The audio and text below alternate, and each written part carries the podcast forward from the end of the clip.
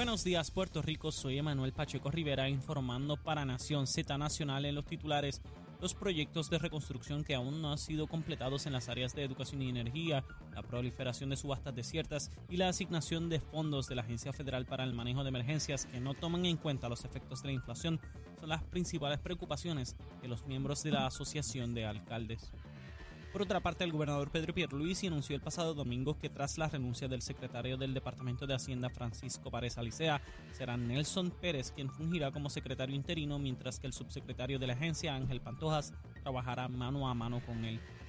Por otra parte, el gobernador Pedro Pierluisi anunció el pasado viernes el inicio de la fase de diseño de un proyecto de rehabilitación de la principal tubería sanitaria que discurre de Camuy a Arecibo y que, a un costo de 76 millones de dólares, extendería por décadas la vida útil de la tubería y evitaría situaciones de insalubridad cerca de 7, a cerca de 7.500 familias entre ambos pueblos.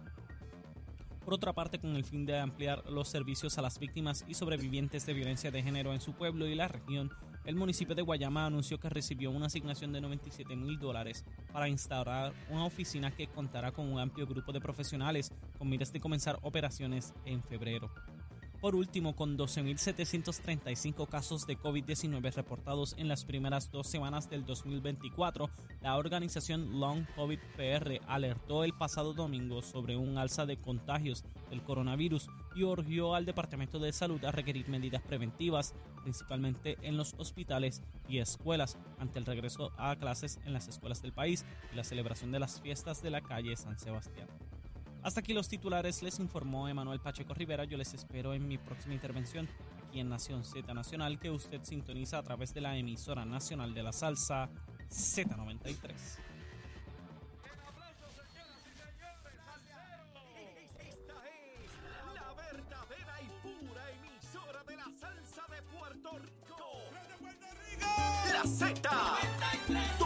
WZNTFM 93.7 San Juan, WZMTFM 93.3 Ponce y WIOB 97.5 Mayagüez. La que representa la salsa en la isla del encanto. De aquí para el mundo. A través de la aplicación La Música Z93. Tu, tu emisora nacional de la salsa. Comenzando nuestra segunda hora aquí en Nación Z Nacional, mis amigos, soy Leo Díaz, estamos a través de Z93, la emisora nacional de la salsa, la aplicación La Música y nuestra página de Facebook de Nación Z. Y ya está aquí con nosotros el senador William Villafañe. William, saludo, ¿cómo tú estás? Muy bien, buenos días para ti, Leo, buenos días para Chero, para Emanuel y para todo el pueblo de Puerto Rico. Oye, eh, veo tu foto en las redes sociales, estás quemando la calle duro. Ya Ah, llevamos 45 municipios en dos meses, proceso Pero, que eh, llevamos. pero no importa quién postee fotos de qué pueblo está William Villafañe allí. O sea, yo no sé cómo rayo tú lo haces. sí, pero ¿Tienes sí. un helicóptero o eso en carro? En carro. ¿En carro? En carro. eh, Qué mal duro. Yo recuerdo cuando yo corría por metiéndole acumulación, que no se puede comparar obviamente con, con candidato a comisionado. Y eso es una locura, porque uno tiene que ir a un pueblo en el oeste y después otro en el este y todo el mundo espera que uno llegue. Uno no puede venir con excusa, hay que estar allí. Así es, y llevamos 30 años haciéndolo y ahora que tomamos ¿verdad? este paso eh, gigante en, en el servicio público, pues nosotros estábamos claros que si tomábamos esta de- decisión íbamos con todo y, y en términos de este servidor, Mm. pues está, he estado eh, dando el máximo, Mm. hemos estado visitando los municipios, hay municipios que hemos ya visitado desde que anunciamos candidatura cuatro veces. ¿Ok? Y, y esperamos, ¿verdad?, durante el próximo mes culminar la, la ronda de por lo menos haber visitado una vez cada municipio, ya el próximo mes. Eh, veo que también compareces a las actividades gubernamentales de- del gobernador, como inauguraciones de, de obra de, de gobierno. Eh, tú estuviste en la actividad que se realizó de los candidatos, ¿verdad? Con el gobernador. En la del día de ayer, Ajá. en Arecibo, estuve representado por el presidente de nuestro comité, el general eh, Emilio Díaz Colón y la directora ejecutiva Michelle Cobb. En mi caso estaba en la... eh, tuve que excusarme porque ya había hecho compromiso en San Sebastián para participar del Festival de la Novilla. Ah, ¿verdad? Que eso es bien vistoso. Pero, bueno, no- pero nos encontramos entonces eh, luego del mediodía, no, eh, después de las, eh, a las 3 de la tarde, nos encontramos con el gobernador eh, y el resto de los candidatos en Lares, en la Ah, en la actividad, actividad de de, Tomás Rivera de. Tomás Rivera. Ahí fue que te vi, ahí fue que te vi en la actividad de, de- de Tomás Rivera Chat. Eh, ya está, ya mismo concluye el mes de enero, la primaria está muy cerca ya. Ya toda la discutiera, como yo le llamo, de quién tiene más, quién tiene menos, todo eso se dilucida. El 2 de junio se sabe quién tenía los votos y quién no los tuvo. Así, así de sencillo. ¿Te sientes confiado en, en ese triunfo? Este, Estamos muy optimistas de que vamos a prevalecer contundentemente y estamos haciendo el trabajo para, para que nuestro punto cúspide ¿verdad? De, de respaldo sólido sea precisamente el día 2 de junio. Así que muestra de ello son no solamente todas esas visitas, es el trabajo que nuestro equipo hizo para culminar el proceso de los endosos temprano en esta, en esta carrera. Sometimos más de 9.200 endosos, este, ya fuimos en certificados. tu caso son 8 Ocho mil, mil. que es lo mismo para la gobernación. Correcto. 8 mil. Correcto. Y, y seguimos sumando. Eh, los pasados días sumamos presidentes municipales y alcaldes adicionales. Este asunto de los endosos, que obviamente el que no los ha cumplido trata de minimizar el impacto del, del mismo, pero yo que he sido candidato y llevo un rato en estas cosas de la política, desde que era un adolescente, cuando un candidato a la posición que sea eh, logra recoger los endosos en tiempo récord, envía varios mensajes. Envía organización, disciplina y objetivos. Yo aprendí con Pedro Rosselló hace muchos años que uno tiene que intentar ganarlo todo. Encuestas, en mítines, rally, visitas, en recaudos económicos, que todos los parámetros que se utilizan para determinar la fortaleza y viabilidad del candidato, tú estés arriba. Es. Eh, eh, por lo menos esa tiene que ser la expectativa, la proyección, la búsqueda. Y cuando yo veo un candidato como tú, que, que- que rápidamente conseguiste los endosos, eso me habla de, de- de- de una organización y de un apoyo. Porque yo puedo tener un equipo que ciertamente me, me- me- me trabaja, me apoya, pero si no hay un electorado que, que- que dé allí eh, ese endoso, mm, mm, ¿verdad? Así es, Leo. es la combinación de, de ambas cosas. Así es, Leo. Yo estoy muy agradecido de eh, alrededor de 300 colectores activos que tuvimos durante este proceso y que distribuidos por toda la isla. Sí. Para que tengas una idea, hasta en Culebra eh, se recogieron eh, sobre 70 endosos en Culebra, En Culebra. eh, donde tú sabes que pues, Sí, el peso electoral es pequeñito. pequeñito. Pero, y allá, ¿verdad? El alcalde, eh, Junito, Junito, Romero, el gran Junito. nuestro gran amigo y, y nuestro gran aliado, hasta Culebra vamos a nosotros a ir en, en todo este proceso porque estamos eh, conscientes de que cada municipio tiene su identidad eh, y tiene que aportar a este proceso. La semana pasada estuve en Rincón, Ajá. estuve participando de una eh, trulla del próximo alcalde David Bonilla y, y se, se, se sentía verdad el respaldo no solamente para este servidor, también para él y para todo el liderato que nos estaba acompañando. Y de igual manera voy a estar trabajando también los pesos electorales como son San Juan, Ponce, Carolina, Bayamón, Caguas, en- entre otros, definitivamente. Lo, lo, lo importante es que nosotros nos hemos estructurado de una manera a través de todo Puerto Rico, eh, con gente que conocemos no de ahora, de muchísimos años, y que se nos han ido eh, sumando. Todavía hay gente, ¿verdad?, eh, que independientemente de que hayamos entregado los endosos, que quieren Sí, sí. endosarnos, y los estamos cogiendo, ¿verdad?, para... Va- para que vamos a mirar esté esto desde el otro punto de vista, de candidatos a posiciones cimeras importantes que no han concluido el proceso. ¿Y a quién me refiero? Por lo menos hasta esta hora no se ha dado noticia. Pienso que en el momento que lo cumplan cualquiera de los dos lo van a anunciar. ¿A quién me refiero? Jesús Manuel Ortiz, el presidente del Partido Popular. Hay 41 municipios del Partido Popular. Hay 12 senadores del Partido Popular. Hay 25 representantes, incluyéndolo él, del Partido Popular. Y la semana pasada había cumplido solamente el 70% de los endosos. Entonces, lo escucho o lo escuché la semana pasada explicar que es que el proceso es tedioso y que las personas les da trabajo ir a buscar los endosos. O sea, le echó la culpa a los que lo quieren ayudar Sí. a él, cosa insólita, pero así lo dijo. Entonces, William, te demuestra una de dos o ambas. O realmente no tiene ninguna organización o aún teniéndola, los populares no lo quieren endosar.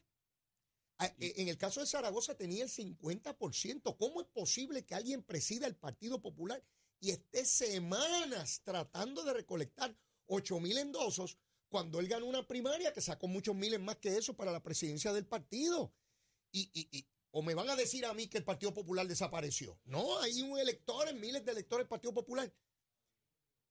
Yo pienso que las palabras que dijo Tatito y que yo incluso las tomé como un relajo, podría quedar el Partido Popular tercero si es que ese es el ánimo que provocan esos candidatos. Sí, precisamente el Partido Popular sí se está achicando cada vez más. Y además de eso, eh, tiene una pobre estructura política. Más allá de que tienen 41 alcaldes, la realidad es que gran parte de estos alcaldes están eh, remando en dirección distinta, están tratando de eh, eh, buscar salvarse ellos porque ven que institucionalmente no hay como tal esa, esa fuerza que tradicionalmente existía. Y en el caso de los candidatos, para eh, exagerar la nota, eh, yo estoy co- corriendo para comisionado residente, no estoy corriendo para gobernador. Nosotros, eh, los candidatos, a la- el gobernador recogió eso en día y medio. Este, la comisionada le tomó como una semana. Este, mi equipo para comisionado lo recogió en un mes y, y ellos en un plazo de mes y medio, ni siquiera en combinación habían llegado a los 8 mil que, que, que tuve que entregar Así. validados yo. O sea, el, el- en cuanto a estructura, en cuanto a eh, apoyo, en cuanto a lo que representa esa institución política en estos momentos, están muy atrás, muy atrás en desventaja y ahí es donde en la calle ahora mismo se está hablando de la posibilidad real de que lleguen terceros. Yo miro al candidato Jesús Manuel, preside la comisión de gobierno de la Cámara, está en mayoría en ese cuerpo legislativo y no genera ninguna noticia, nada, nada que decir. Zaragoza preside la comisión de Hacienda del Senado y no produce nada que se discuta públicamente. Parecería ser que el único partido que tiene primaria es el PNP, porque es el que genera noticias, propuestas, eh, incluso ataques, ¿verdad? Que son naturales en el proceso de primaria. Pero yo nunca había visto esto en el Partido Popular. Nunca. Este no es el partido ni siquiera de Aníbal Acevedo Vilá cuando corrió la primera vez, ni de Sila María Calderón, ni siquiera de esto Luis Acevedo, que era alcalde y generaba noticias, generaba, ¿verdad? Este, eh, controversia, la discusión inherente al proceso político, este William, de eso es lo que estoy hablando. Y es como si no existiera el Partido Popular. De hecho, eh, el presidente del Senado, eh, Dalmau, ya parece que se quitó también de la discusión pública de los asuntos y ni hablar de Tatito. Bueno, estamos hablando de un partido que redujo de seis candidatos por acumulación a cuatro. Solo cuatro. O Solo sea, cuatro. es- es su aspiración es a lograr dos, terceras partes de lo que antes eh, lograban. Y eso te demuestra a ti de que ellos mismos están conscientes de la debacle institucional que tienen, de la, de la debacle de respaldo político eh, histórico. Y, y eso pues, fortalece ¿verdad? el ánimo de mucha gente, no solamente de eh, transicionar a, a, a los, a, los partidos ¿verdad? pequeños, sí, sino también del PNP. Hay mucho popular transicionando hacia el PNP porque ven te- un te- gobierno de obra, porque ven un gobierno que realmente protege la unión permanente. ¿Tú te, tú te encuentras gente así en la calle, Muchísima, donde tú vas, muchísima gente, muchísima gente, Leo. que te dicen, yo- Pero de que estamos hablando, de que estamos hablando, Leo, de que, bueno, puedo poner el, el ejemplo en Aguada, una legisladora eh, municipal del Partido Popular. incumbente, En- legisladora, sí. En, en, en Camuy, el portavoz de la delegación del Partido Popular. en la legislatura en, la, en la municipal, legislatura municipal. O sea, el no- jefe de la delegación popular en. Camuy, legislador incumbente.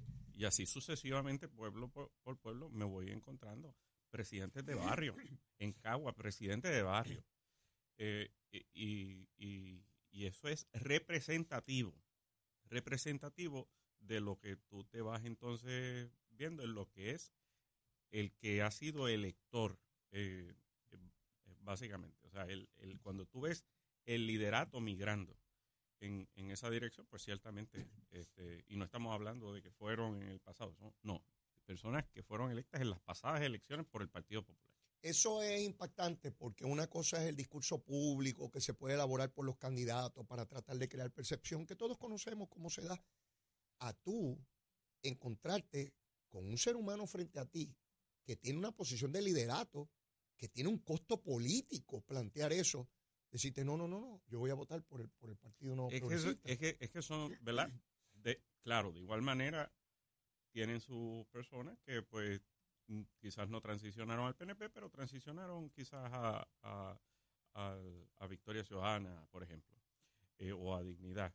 Pero, porque primero... O sea, que hay dos puertas de salida. Hay dos puertas una de salida. Una hacia la izquierda. Y la gente está saliendo por eso. Y una hacia la igualdad. Eso es así. Y entonces, en el caso nuestro, igual que por muchos años se estuvo vendiendo el concepto de él ha mejorado. Y la gente se dio cuenta de que eh, la mejoría de lo que tenemos hoy es la estabilidad entonces, eh, ese concepto se convirtió realmente en la estadidad. Por eso es que logramos un 53% en, en, una votación sí o no. Yo, yo, yo, pienso, William, y no he hecho estudios empíricos sobre esto, es mi apreciación a base de lo que hablo con personas, el que llegara a la Junta de Supervisión Fiscal impuesta por el Congreso y tome las decisiones que toma, le imposibilitó cualquier escape al liderato del Partido Popular a decir que somos autónomos o que tenemos eh, un contrato, un convenio. Eh, se declaró lo que siempre dijeron estadistas e independentistas, que éramos una colonia, punto, que éramos un territorio. Eh, y entonces ya no hay por dónde escaparse. La cantidad de recursos económicos que llegan a Puerto Rico, las decisiones del Tribunal Supremo Federal diciendo que somos un territorio, las determinaciones del Congreso, Nidia Velázquez es un golpe demasiado fuerte para el popular de a pie que dice, pero si ella era aliada nuestra, ¿cómo es que ya no creen en el ELA y nos dice que somos una colonia? Son, son cosas muy fuertes, William. Entonces ya, ya no hay aquella cosa de los años 90, cuando yo era legislador, que lo mejor de los dos mundos y toda todo eso se cayó frente a nosotros, como el muro de Berlín que cayó en Alemania y los alemanes no podían creer que ese muro ya no estaba ahí. Pues de igual forma ha caído esto. Así mismo. la, la realidad es que lo mejor de este mundo se han dado cuenta de que es la estabilidad de que es lo que garantiza eh, una estabilidad económica, oportunidad de crecimiento económico para Puerto Rico, lo que, lo que le da la garantía de la ciudadanía americana y los derechos que eso representa, de que definitivamente el mundo globalizado que tenemos hoy día es muy diferente al mundo del siglo pasado y de que eh, históricamente, eh, desde, los años 50 para acá, el Congreso lo que ha hecho es utilizar esos poderes plenarios que tiene a a raíz de la cláusula territorial, que eh, es ¿verdad? Nuestro, eh, nuestro Estado de Derecho, pues lo que ha hecho es quitar, eh, quitar el SNAP en 1982, quitar, tanto que hablan del, de la sección 936 ¿verdad? del siglo pasado, pues eso se fue recortando por razones fiscales desde, desde administraciones del Partido Popular. Entonces, eh, ahora, que no se reconoce, por ejemplo, ya en pleitos como el caso de Bayo, el, SSI, a personas que vivieron en un estado, que tributaron a nivel federal toda su vida, que entonces se mudan a Puerto Rico luego de haber eh, cualificado para el beneficio y tener el beneficio, entonces se lo quitan, se lo arrebatan por mudarse al, territorio. Eh, la ley promesa, como bien plantea, el caso de Sánchez Valle, donde se dice, no, no hay una soberanía en el territorio. La soberanía aquí es la soberanía unificada federal, a diferencia de los estados que sí tienen su propia soberanía. Entonces, le vas sumando y ya no es que no, no, no es que la gota que colmó la copa del vaso, es que ya se deportó. Entonces, a la luz de, y los ojos del electorado que ha visto y vivido todo eso, pues ciertamente, y que, y que cada vez más han visitado los estados y bien y comparan y dicen, no, bueno, si seguimos así, vamos a seguir teniendo portadas de que, de que eh, hay menos población, de que se va la gente. Entonces, eh, la economía se está supliendo de la aportación del visitante. Por el, turismo sigue creciendo y eso ha ayudado a sostener gran parte de la operación eh, diaria en Puerto Rico.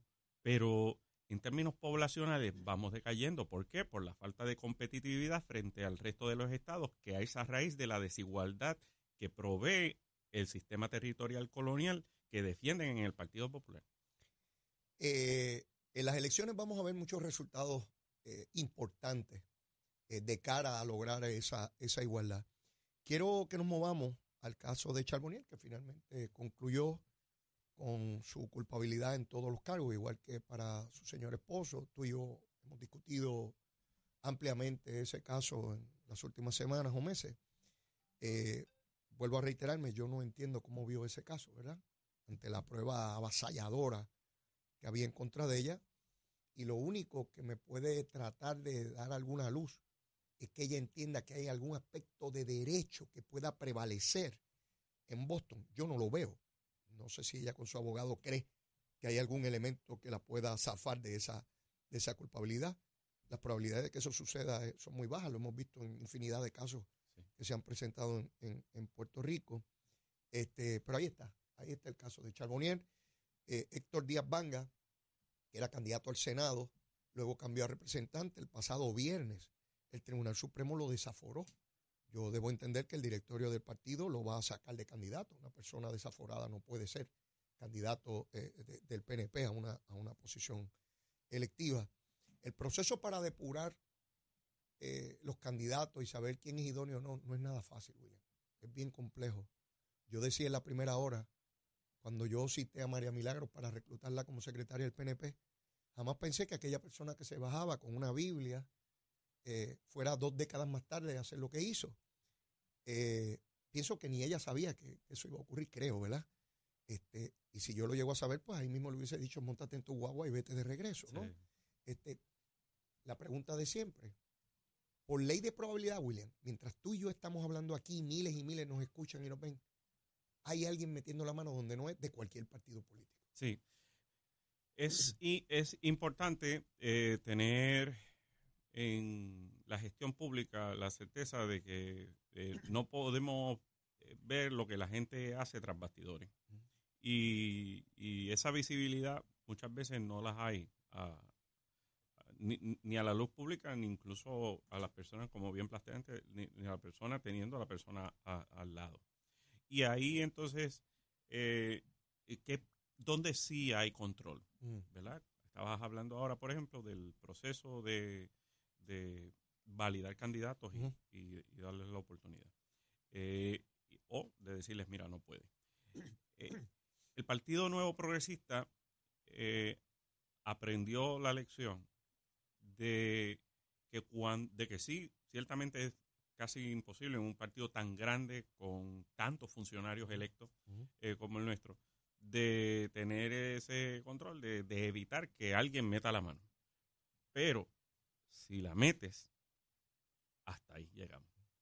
Y eso lo ha establecido el Partido Nuevo Progresista, donde ha establecido claro y ha sido recio en decir que cuando un funcionario falla, no va a tener más chance, no va a tener más oportunidad y esa papeleta tiene que quedar limpia, depurada.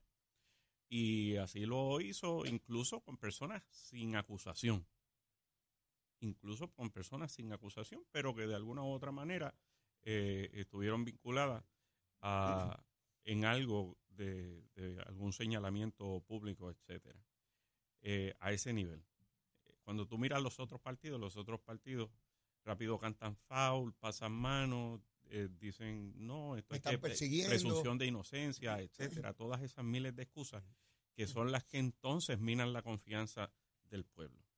En, en este tipo de, de situaciones, bueno, eh, siempre hay que buscar mejorar. Yo creo firmemente en la idea de que sí se deben establecer unas escalas dentro de la Asamblea Legislativa de salario para ciertos puestos, porque es totalmente ilógico que una recepcionista o, ese tipo de puesto, creo que era la persona devengando 8 mil dólares más que un mismo legislador, eh, no, no hacía absolutamente ningún tipo de sentido. En el caso eh, nuestro, pues siempre hemos buscado eh, eh, implementar eh, mecanismos para depurar. Eh, por ejemplo, cuando fuimos secretario de la gobernación, establecimos dos mecanismos. Un mecanismo de eh, estándar para la aprobación de contratos, donde teníamos eh, una persona que había sido auditora interna, o sea, una persona totalmente seria, con unos estándares donde basado en esos estándares era que se aprobaba o no se aprobaba un contrato, ¿verdad? Tenía, no, no se entraba en el detalle, pero sí tenía que cumplir con que tenía el presupuesto, con que cumplía con la política pública. Eh, obviamente, si eran fondos federales, tenía una alta prioridad para no desaprovechar los fondos federales. Es un estándar muy completo. En el caso de. Eh, eh, también establecimos una oficina de, de monitoreo de cumplimiento para que fueran a la agencia y verificaran que todo se estuviera haciendo bien. Y si alguien no estaba haciendo bien, pues hasta ahí llegaba. Y ese tipo de rigores se tienen que establecer, incluso ¿verdad? Eh, eh, en, las oficinas de, de todo funcionario electo. Eh, lamentablemente este tipo de incidencia, como bien plantea, es, es muy difícil ¿verdad? que termine. No conozco un país en el mundo donde eso se haya logrado terminar. Eso no significa que no debamos seguir remando en la dirección de, lograrlo. Eh, yo estoy de acuerdo contigo en cuanto a establecer escalas en la Asamblea Legislativa. Sin embargo, también estamos conscientes todos de que aún poniéndole el salario más bajo que establezca, si al legislador le da la gana de decir, y de eso me vas a dar tanto, pues, ¿verdad? Otra vez, cuán inescrupuloso sea la persona que ocupa el cargo, que quien viene obligado a velar porque las cosas se hagan como corresponde, ¿no? Si se corrompe el que viene obligado a velar, pues todo, todo cayó, independiente. Yo escucho a muchas personas diciendo que hay que dar más adiestramiento y más seminarios. Yo estoy de acuerdo. Pero todos los legisladores que han llegado allí en la historia de la Asamblea Legislativa, aquí en cualquier otra parte del mundo, saben lo que es robar, William. Todos lo saben, todos lo saben. El seminario es para quizás, ¿verdad? este, modalidades, pero todo el mundo sabe que si cojo ese vaso que tú tienes ahí, que es tuyo, lo cojo, me apropié de algo que no es mío. Eso me lo enseñaron desde chiquito. Así que no me vengan con que es que hay que dar miles de seminarios más, porque todo el mundo allí sabe que si obligo a alguien a que me dé chavos que no son míos, pues estoy cometiendo un delito. Y no pueden utilizar el, la excusa política, porque yo doy fe de que se puede ganar sin, sin hacerlo. Sí, sí, bueno, como... Ah, eh, eh, y el ejemplo, ¿verdad? Lamentable de, de, la ex representante Charboniel no era para campaña política, según salió en el caso. No, no, era para, era para beneficio personal. Personal, personal. Para sus viajes. entonces eso es otro, entonces eso es otra alerta que, que yo le hago, ¿verdad? A todo el que tan siquiera considere aspirar a una posición política o servir en, en el servicio público si, si usted está pensando darse la buena vida partiendo de eso, mire, mejor no se meta en eso. Mejor no, no se meta en eso. Eso es como el que se mete al narcotráfico. Sabe que es preso o muerto. Sí. Y este se corre riesgo de ir a la cárcel. Hay algo que sí yo creo que se le debe dar como instrumento de fiscalización a las agencias que regulan, sea ética, el contralor, y es inspecciones de campo. Porque yo puedo poner en un informe que yo tengo una casita y resulta que yo tengo una mansión. O si tengo testaferros a los cuales la lancha está a nombre de fulano, pero es mía.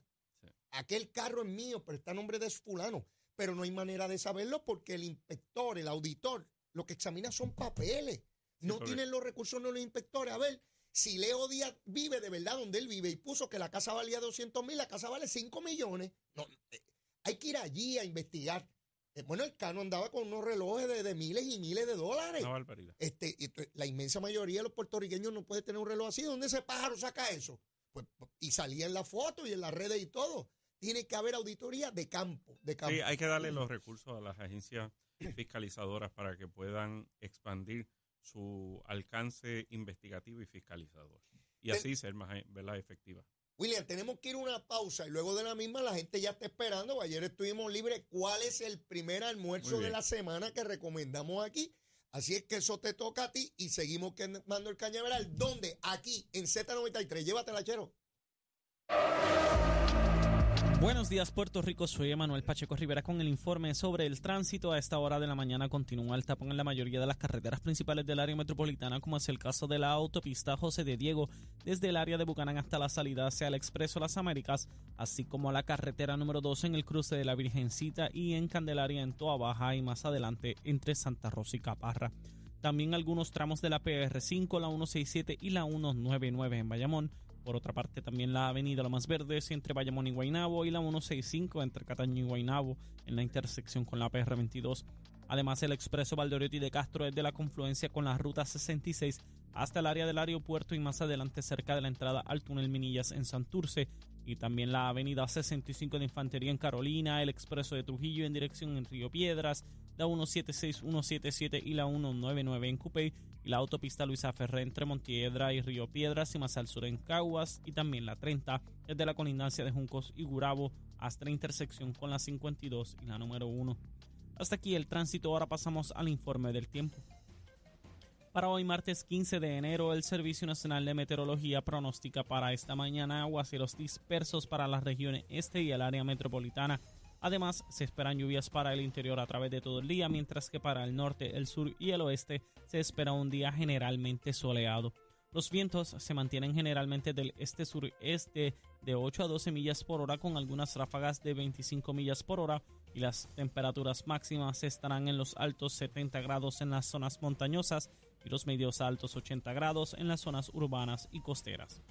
Hasta aquí el tiempo les informó Emanuel Pacheco Rivera. Yo les espero en mi próxima intervención aquí en Nación Z Nacional, que usted sintoniza a, través de la emisora nacional de la salsa Z93.